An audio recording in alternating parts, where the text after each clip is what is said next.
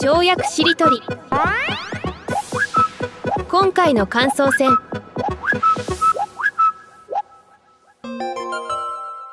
田淵ランディさんが逆さに吊るされた男って、あの、えオウムの死刑囚の方との交流をに基づいた詩小説みたいなのが出されて、まあ、すごい深い、まあ、そそういうオウムを扱った本の中で僕一番なんかすごいんじゃないかなと思ってる本があるんですけど、確かその本の中で、うん。やっぱり陰謀論というか、まあ、そのちょうど富士山の文脈だったかな。なんかいろんなその仮説、あ、これもだからこれにつながってたんだみたいなのをわーってやってきて、その甲骨に溺れていく自分みたいなことを描写してるんですよね。あ、甲骨が入ってくるんですね。そう甲骨って言葉を使ってたかどうかわかんないんだけど、うんなんかね、その、もう確かに読んでいると、なるほど、なるほどって、もう全部整合性があって、あ、だからなんだ、だかみたいに、読んでる方もそうなっていくんですけど、うん。でその後にランディさんのすごいとこは、そんな自分をちょっと警戒するというか、これってあ危ないよね、みたいな感じ、うん。そういう単純な書き方ではないんだけど、メタ視点も加わってきて、あ、これってなんかそういうところにこう陥る危険性をなんか疑似体験させて、こう悟らせる契機としてこういう書き方してんだな、みたいなね、見ただなと思ったことあるんですよね。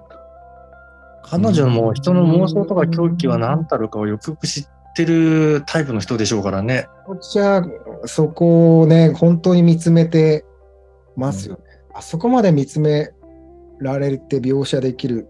なかなかちょっといないんじゃないかなっていう。うん最近で言うとあれですね、辻村瑞希さんっていうわ結構若い作家の方、あ小説家の方の本がめちゃめちゃ売れてて、で、あの、傲慢と善良っていう本が今めちゃくちゃ売れてるんですけれども、おー、対比的ですね。そうなんです。あの、これはなんか婚活とか結婚にまつわるあれこれっていうものをあの小説という形式で書いてるんですけれども、やっぱりなんかけ、結婚をしようとしているときに、なんか人というのはなんかすごく傲慢であり善良であるから、それがいろんなものをそ阻害、あの、阻害したりとか、うまくない結婚につながってるって話をしていて、なんですかね、小説っていう形で結婚から傲慢と善良っていう要素をあぶり出してるの僕すごいなと思って、うんうんだから、あの田口ランディさんももちろんすごいけれども、この辻村瑞希さんも、なんかすごいメッセージっていうか、テーゼをな投げかけてるなと思いましたね。えー、それは澤田さんが言うんだから相当深みのあることをおっしゃってるんでしょうね。そこうやってもうね、何か新しいものに出会うね、きっかけだから、これを聞いてる人もぜひね、多分辻村瑞希さんを読んだら、すごく何かがね、発見できるきっかけになるんじゃないかな。これも二重性ですよね。傲慢であり善良でなる。そうなんですよ。そうなんまあですよ。普通善良になるは誰か言いそうなことだけど、まあ実は傲慢にもなってるっていうことですよね、おそらくね。なんかねなんか、これ面白いのが、その、うん婚活するときに、あの、相手をジャッジしたり評価するわけじゃないですか。例えばマッチマッチングアプリ使うときに、あ、この人いいなと思って、いいね、いいねボタンとか相手にするんですけれども、その時のジャッジする基準がやっぱり自分になっている。で、例えば自分が自分のことを80点と思っているのであれば、相手にも80点以上極端、あの、わかりやすく言うと求めてしまうっていうか、でもその自分が自分に下してる80点っていうのは、自分のそれこそいいところしか見てないから、すごくなんか間違った評価を自分に下して、高評価の80点をつけてるのに対して、その高評価の80点と見合うだけの相手を探してるから、それはめちゃめちゃ傲慢だよねみたいな話をしていて、だからなんていうんですかね、今日の話にもすごく通じる、なんかその、うん、自己批判する自分がそこになんか不在なんですよね。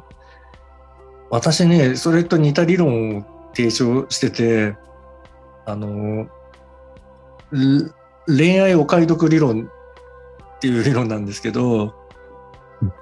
人がいろいろとその、例えば婚活やら何やらで、まあ苦労したり大変な思いする一つの原因が、さっきのその一発逆転ともすごく通じるんだけど、うん。その、どっか人間ってコストパフォーマンスのいいお買い物をし当然したがるわけじゃないですか。この値段でこれが買えたみたいな、その心理の働きがすごく究極的に働きやすいのが異性を選ぶ時で、だから恋愛漫画とかってこんな僕にこんな素敵なアイドルみたいな彼女みたいな構造多いけど、それってすごくお買い得なコストパフォーマンスのこんな自分に対してこんなに釣り合わないぐらいいい商品が買えたっていうそういう心理なんですよね。うん。でも逆にその彼女から見たらこんなにもの私にこんな買い物っていう構図になっちゃうからそこにはそれを埋める何かが生じないと絶対破綻するんですよね。その、うん。アンフェアトレーディングだから。うんうん確かに。で人間っていうのはその特に異性選びには永遠のアンフェアトレーディングを求めちゃうところがあるからそこで多くの悲劇が発生するそこをよくよく分かった上でじゃあそれに釣り合うように自分はなんとかもう少し何かをバージョンアップしようとかいや自分にこの人はちょっと、うん、釣り合わないよなって冷静に思える方がもしかしたら幸せになれるかもしれないっていうのはちょっと思いますね。うん。だって自分がとそれはただの買い物ならいいんだけど自分がお買い得な買い物するほどに実はものすごく損な買い物を相手にさせるって構図になっちゃうからでそのままでうまくいくほど世の中甘くないからそれをしたいならそれを埋める何かを絶対に例えば相手のためにものすごくその尽くしてあげるとかいうことで埋めないとどっかで破綻はきたすだろうなっていうねそれは思います。それに関連してか、まあ、ちょっと跳躍しながら戻るんですけど、僕がその本当に自分のことを心の底からバカだなって初めて思った時の話をちょっとしていいですか？いいですね。うん跳躍戻るっていいですよね。そう、すごいなと。ねそれで、まあ、いつかっていうと、僕、二浪して早稲田入ってるんですけど、まあ、その二浪した時だったんですよね。で、一浪した時あまあ、僕の学校って普通、まあ、進学校だけど、三重県って割となんていうかな、一浪は当たり前なんですよね。だからまあ、浪人はあの想定内だったんですけど、で、一浪の時はなんかまあいろんな心理学系の、まあ、レベルの高いとこを受けて、で、なんか、なんですか、やっぱ傲慢に、完全傲慢になってて、なんか、まあ、模擬テストの結果とかがいいから受かるんじゃないかみたいな、まあ、模擬テストと本番関係ないじゃないですか。それで勉強さえとしなくなって、まあ、全滅するんですよね。すごいですね。その時初めて人生でなんか目の前が真っ暗になるってこういうことなんだっていう経験をしたんですよ。なんかこう、要は一応、一応それなりに頑張ってきて、まあいいろいろ失敗もしてたけど、で、42.195キロ走った後、もう一周行けって言われるわけですよ。もう一年。しかも保証もない。その次に受かる保証もないっていうね。で、周りの、まあさすがに二浪は少なくて、周りの、僕が教えてたような人がこう、どんどん入っていったりする中でね。で本当に目の前真っ暗になって、でもう、なんていうか、努力するのがちょっと怖くなっちゃってね。まあ、冷静に考えると最後、手抜いてんだから、まあ、ダメになるち違いないんだけど、まあ、その時はね。でも、その時に、その、うちの、その、亡くなった祖父が、あの、まあ、僕ちゃんと予備校行ってなかったんで、まあ、予備校代出すから行けと。で、お金出してくれたんですよ。予備校代。で、でも勉強する気はなかったんだ。まあ、その努力できなくなっちゃってたんだけど、まあ、お金出してもらったから申し訳ないからって授業だけはちゃんと受けてたんだけど、夏になんか、二十歳になって、まあ、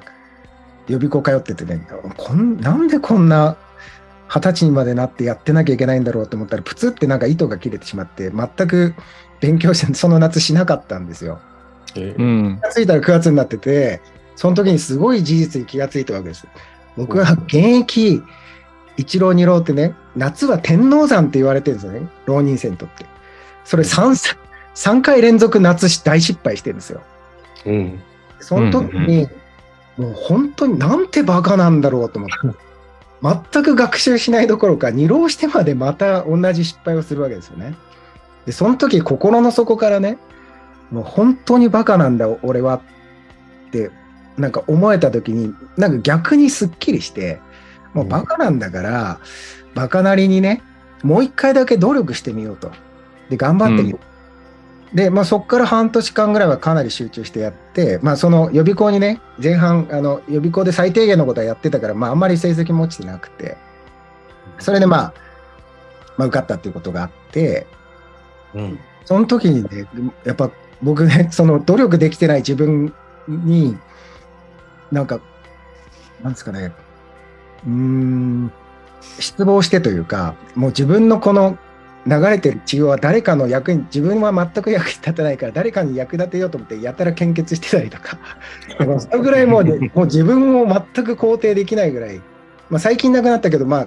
ちょっと前まで結構ね、その悪夢で見るといつもその時、いきなりその、二浪してるみたいなね、思い出すぐ、まあそういう時を夢に見るぐらいだったんですけど、まあ、それがね、要は、なんか傲慢とね、善良じゃないけど、まあそういうところにも関わってくるし、なななんですかね、恋愛の理論でね、それを思い出したんですけど、だから、二浪してその最後に努力ししようと思った時は、等身大の自分でやるしかないんだと、心の底から思えたんですよ。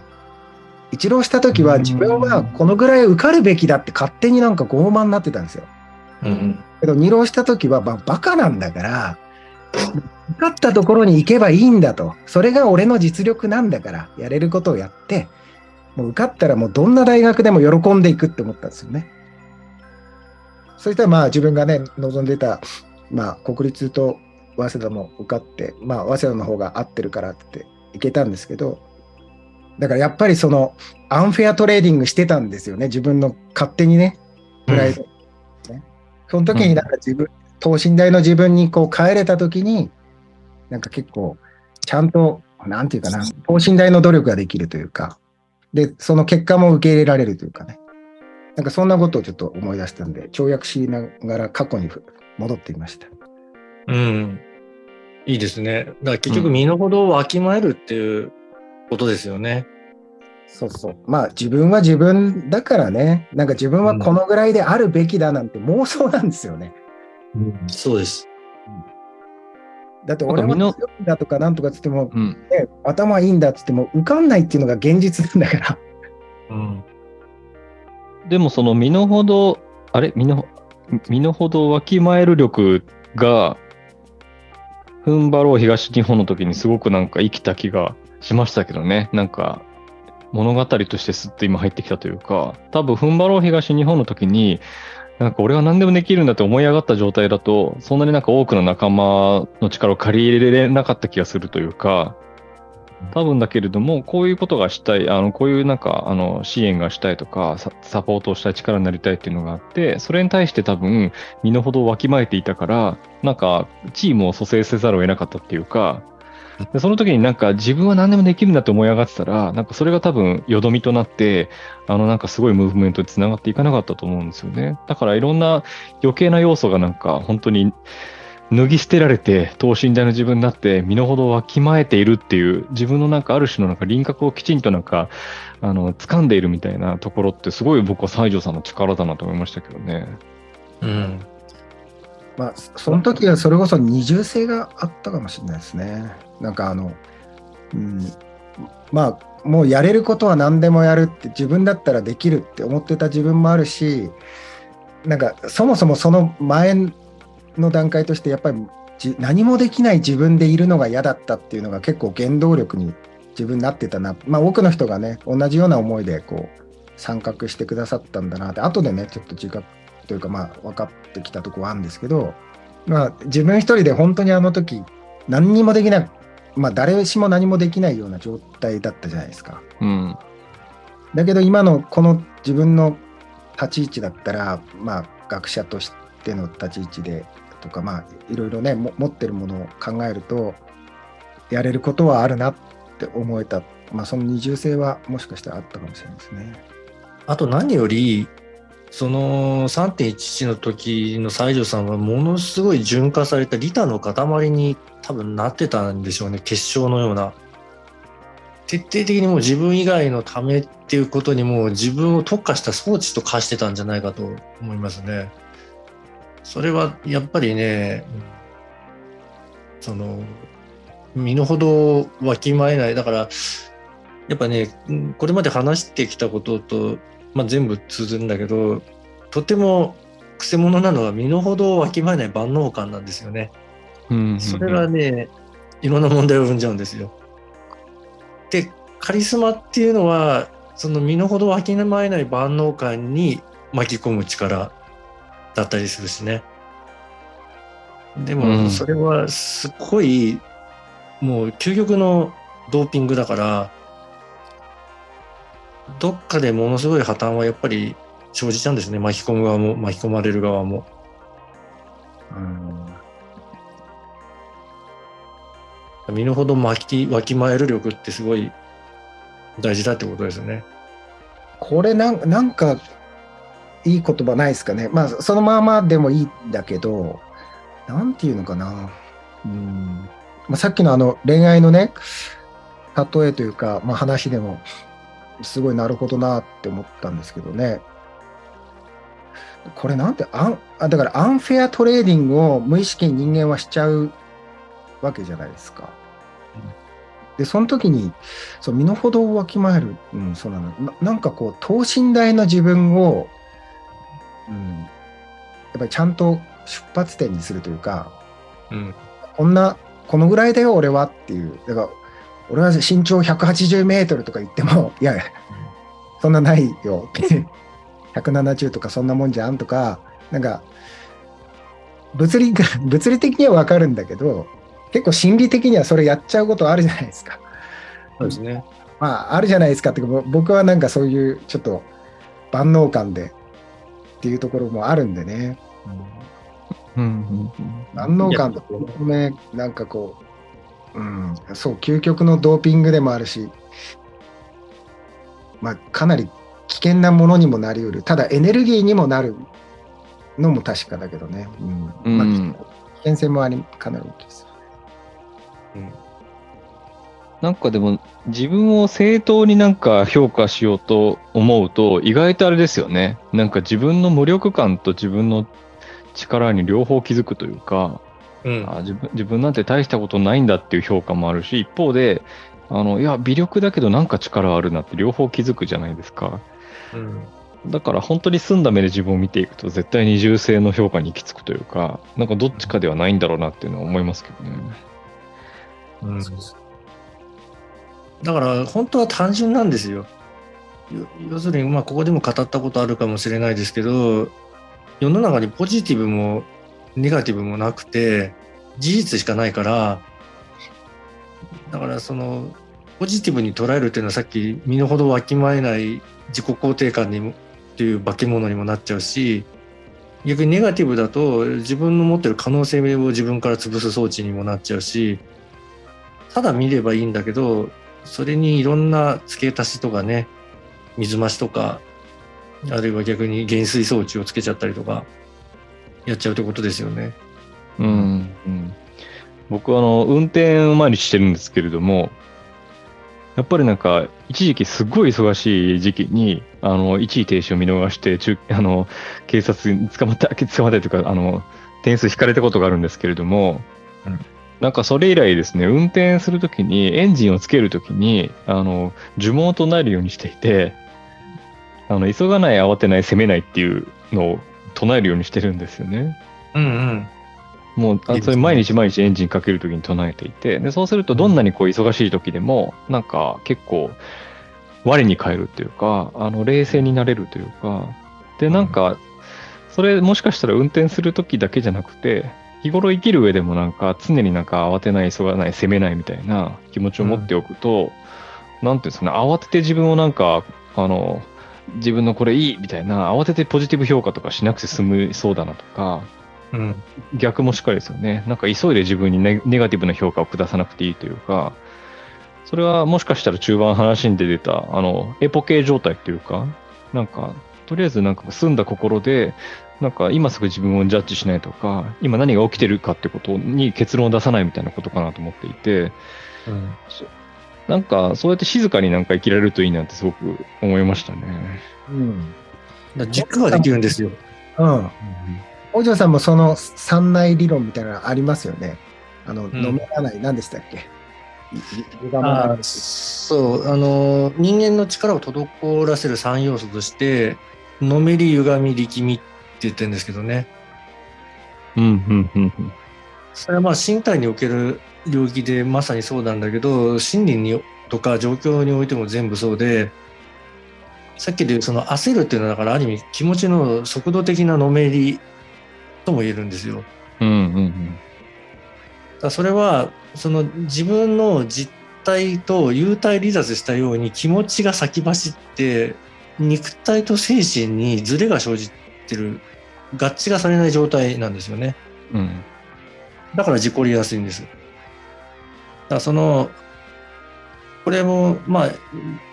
時々言ってるんですけど、早いことと流行ることは違うって言ってるんですけども、早く動こうとして流行っちゃうと、つんのめって倒れちゃったりとか事故っちゃうんだけども、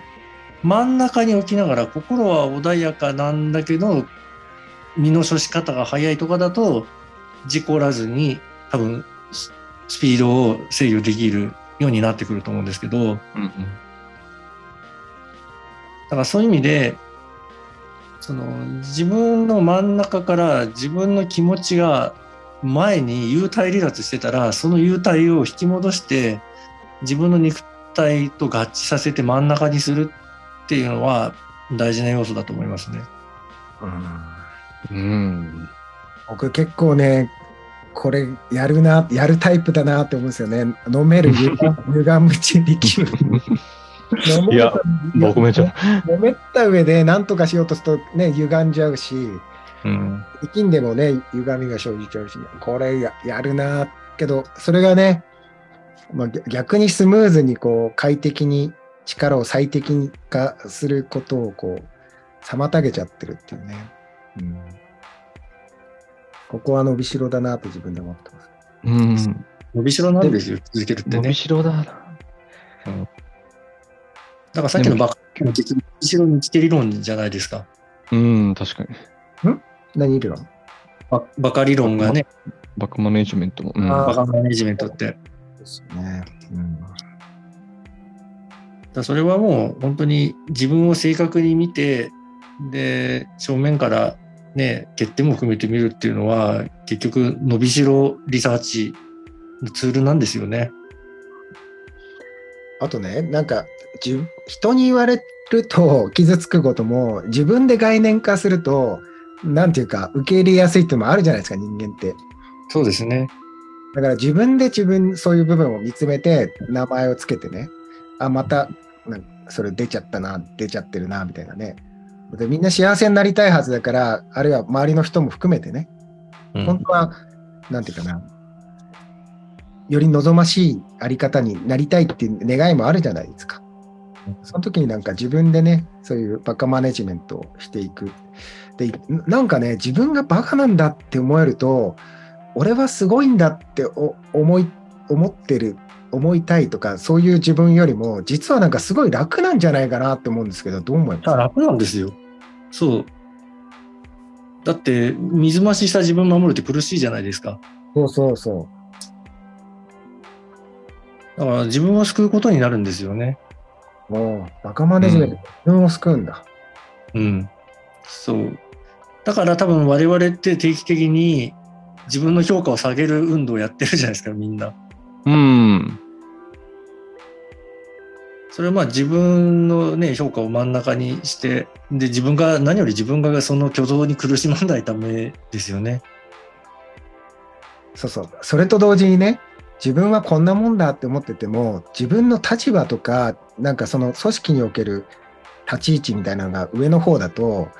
なんか一人のメンバーの一人として話してるつもりだけど、実質的にその立場がそのパワーを強めてることに無自覚だと、またそれでなんか、え違う歪みを、うなんか等身、なんか受け取られてる影響力、パワーを過小評価することによる弊害みたいなのも生まれるから、やっぱここも二重性ですよね。自分の評価をこう下げる運動をしながらも、うん。客観的にはこれ、このパワーってちょっと今強く受け取られる立場かもしれないみたいなうんことを同時に思ってないと、謙虚なつもりで人を傷つけるみたいなことにもなってしまうから、やっぱここも二重性ですね。二重感覚が大事だなと。あとあれですよね、なんか、結局なんか、無自覚がいろんななんか、げ元凶になっちゃってるっていうか、立場が今そうさせてるとか、無自覚に直感と付き合っちゃうとなんか良くない方向に行くとか、なんか無自覚になんかその、なんだろうな、歪んでる状態で生きてしまってるとか、よどんでる状態で生きてしまってるとか、だからあれですよね、なるべくなら無自覚ゼロキャンペーンを貼っておきたいですよね、自分の中にね。そうですよね。いいっすねなんか今、あのー動物園の中で無自覚良品という商品を出す。そうそう。そういう店を思いつきましたね。動物じゃなくて、動物園の中のうんショップですか、販売店で。販売店ですね。ああ、いいです。あある意味でね、僕らって無自覚力をすごい持ってた方が、そのことを自覚した方がいいのかもしれないですよね。まだフィードバックがないと自覚できないじゃないですか。自分のいいとこも悪いこともね。そうなんですよね。だから、なんですか、無自覚ゼロキャンペーンなんだけど、僕ら全員は無自覚、無自覚化で あるっていう。うん。むそしうん。あの、地、地位ある人で無自覚化という、そうそう無自覚化。そうそう。そういう人をね、ね。なんかあのショッカーのボスみたいな感じで、無自覚化に全員、そもそも無自覚化なんだってことを自覚しないと、うん。あのキャンペーンをするためには、まず そこからしか出発できない。これもバカマネジメントですよね。ああ。あとあれですね、なんか、あの、無自覚学っていうなんか、教育体系を作りたいですね。ああ、いいですね。なんかこれまでの跳躍地理というの全話ってなんか無自覚学にもなんか回収されそうっていうか、うん。あこれ本のタイトルでもいいぐらいですよね。うん。なりますね。まあ、これでだから本一冊、ね、これも書けるぐらいの課題だし、うんうんうん。で、それ判定されれば客観性ってことになるんですよね。そうですよね。客観性大事よねっていうね。うん。確かに、でもその客観性大事だよって感覚的にわかるけど、なんか、本一冊分ぐらいちゃんと読みたいですもんね。そう、大事だよまでは言われてても、じゃあそれうんを具体的に養う方法とか、養うための観点とか練習法とかで全然本何冊か書けます。そうですよね。それめそれがあれば、不幸な陰謀論みたいなの減るかも。あ、本当っすね。これ、ちょっとこれで今年本作りたくないですか？めちゃめちゃ作りたい。うん。うんね、っていう、まあ今日ね、出してくれたお題もそうだけど、本当に澤田さんがおっしゃったようにね、二重感覚というか二重性というかね、まあそれは一つの、なんていうかな、えー対抗措置じゃないけど、まあそういう方法視点にもなるじゃないですか。うん。いや、それはもう本当にね、なんか本になりそうな、いろんな概念多分振り返るとたくさんあるから、今文字起こしね、そのちょっとずつやってくださってるから、多分あぶり出されていくんじゃないかな。その一冊分の内容の中でこれだっていうのがね。そうです。なんか、なんか、アンガーマネージメントの文脈では、なんか、メタに自分のことを、なんでこの人は怒ってるんだろうって自分のことを客観的に見つめてっていうのはよく、そういうのは見るんですけど、逆にアンガーマネジメント以外の文脈でこの無自覚学みたいなのってあんまり見たことないっていうか、うんそこがなんかすっぽり学びとして抜け落ちちゃってる感じがありますね、社会全体に。でこれ、英語で言うと、はい。アンコンシャスバイアスの一環ですよね。で、僕ね、そう北条さんがやってることって、身体を通じたコンシャス化だと思ってるんですよ。あ、なるほど。要はもう体って勝手に動いてるような気もするし、全然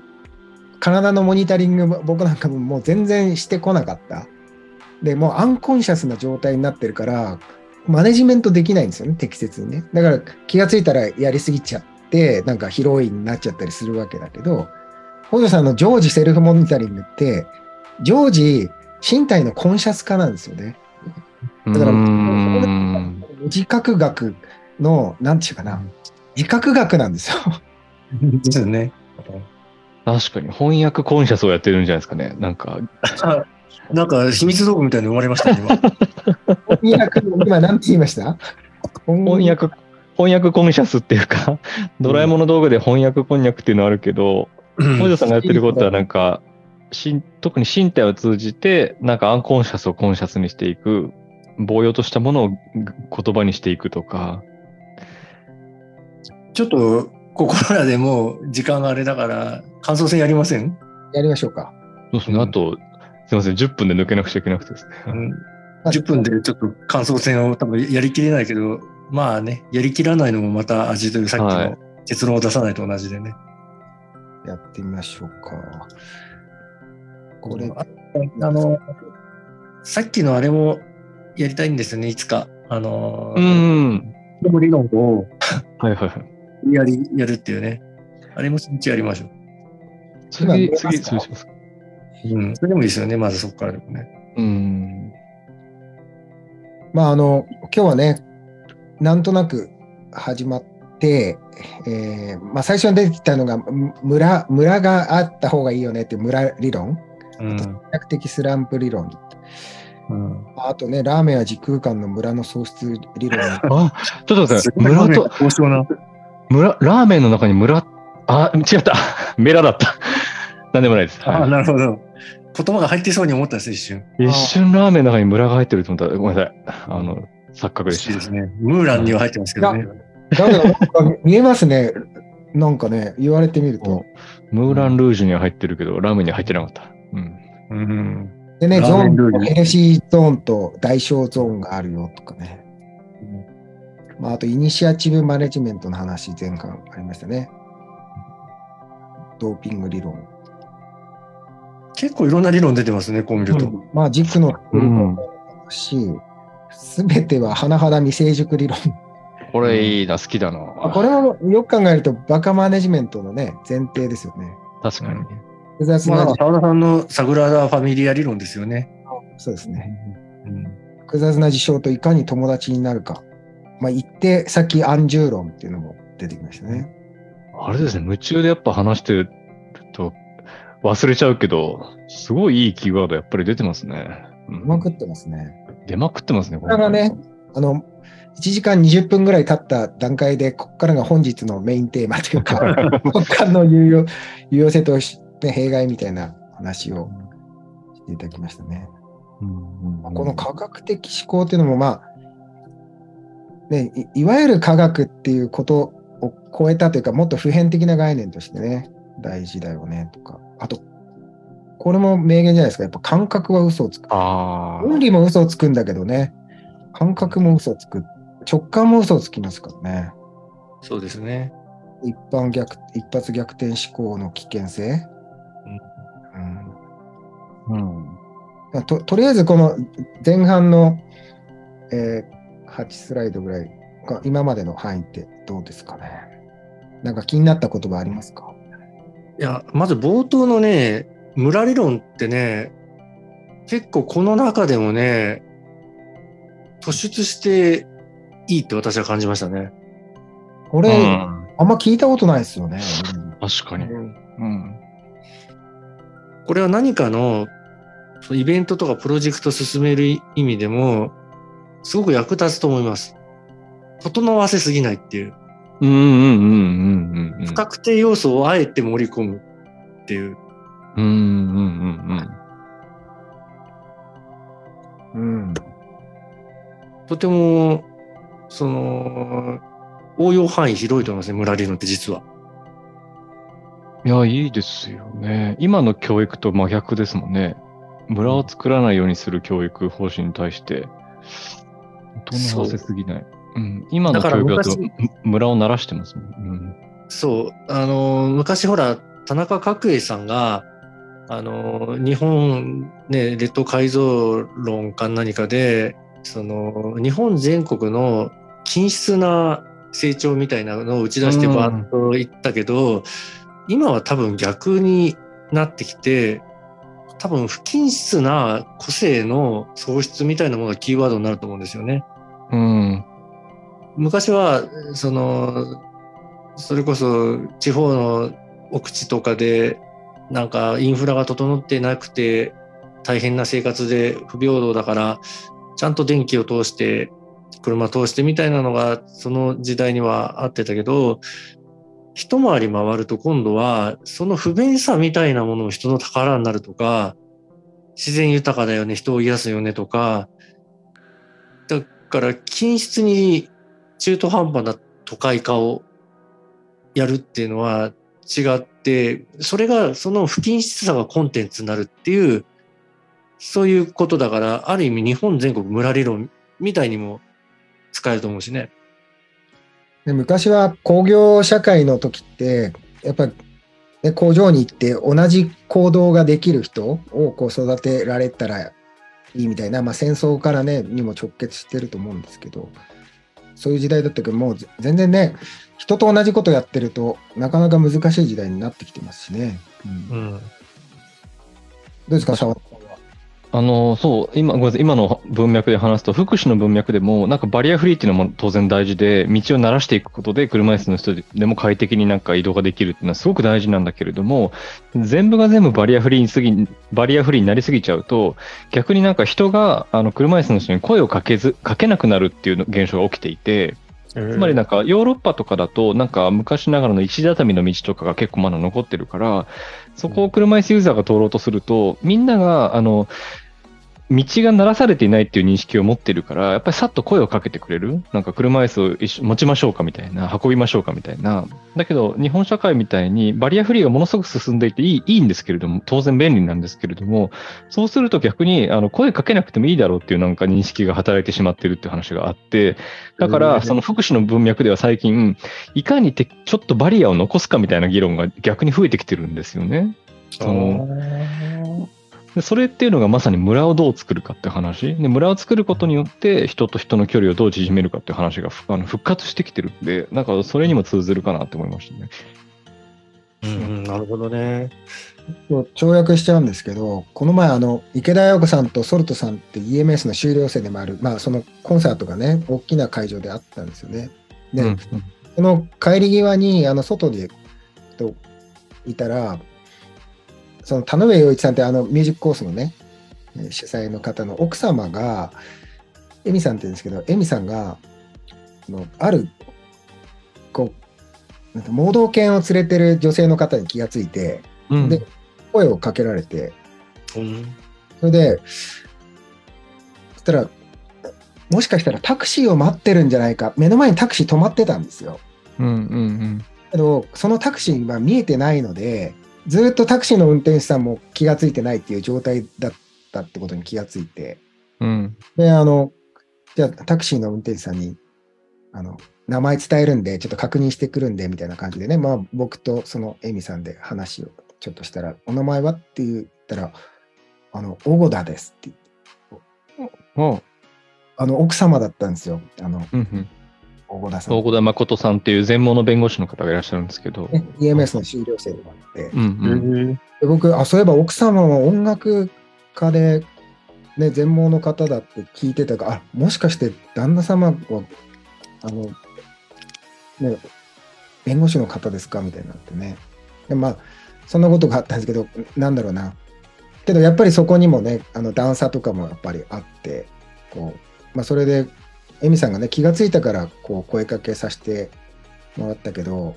なんか大丈夫なのかなみたいな、僕もあの認識はしてたんですけど、まあ、待ってるだけから大丈夫なのかなみたいに、そのいた自分にもその時気がついて、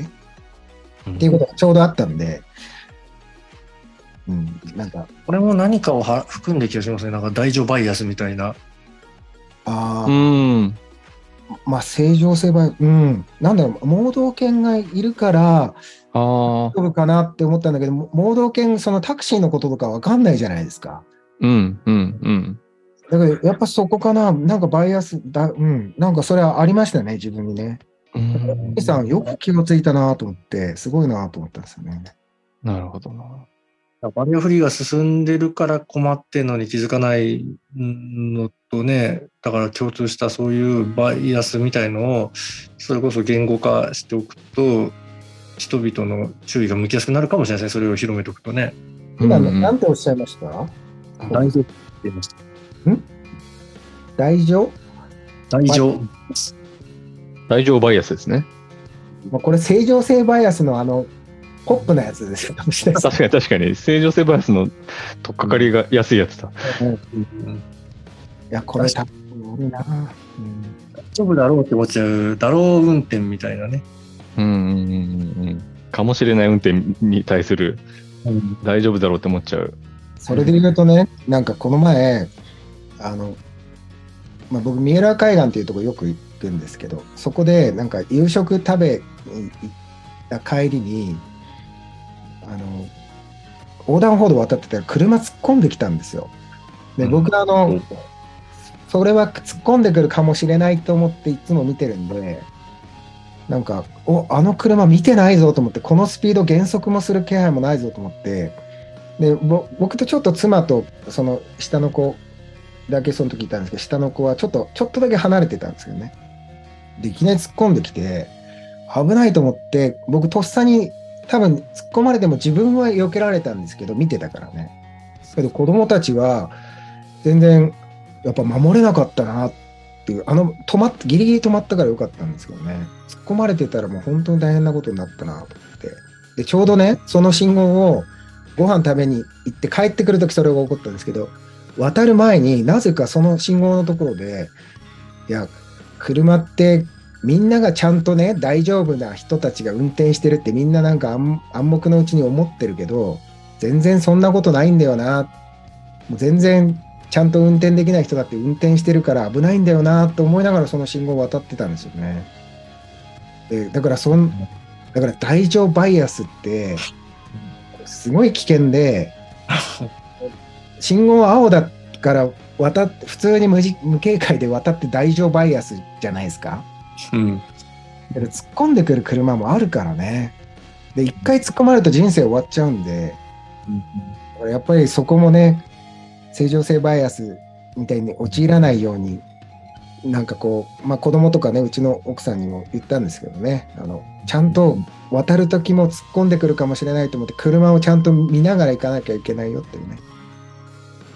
そしてあとねすみません。あの、時間ですね。そう、まだ時間があるから大丈夫だろうっていう大丈夫バイアスにかかってたら、ちょっと次の打ち合わせが始まってしまってですね。じゃあもうここでまた、えっと名乗って終わりにしましょうか。そうしましょう。まああそっか。割と、あの、ちゃんと、うん、うんあの、我々も覚えてる、覚えてたと思うんで、うん。うん。そうわしましょう。うん。かりました。でもやっぱり、お願いします。うん。はい。というわけで、えっ、と、ノーテーマで始まって途中から直感っていうちょっとあの軸を入れたんですけど、最後大丈夫バイアスで終わるっていうね、またアクロバティックな今日は跳躍できたんじゃないかなと思って、すごく今日はなんか、あの、個人的には渋い回だったんですけど、すごく渋くてなんか、あの、なんですかね、あの、重みのあるいい回だったなっていうふうに思いました。はい。というわけでありがとうございました。以上、えー沢田智弘でした。北条亮でした。以上、竹雄でした。ありがとうございました。はい、ありがとうございました。ありがとうございました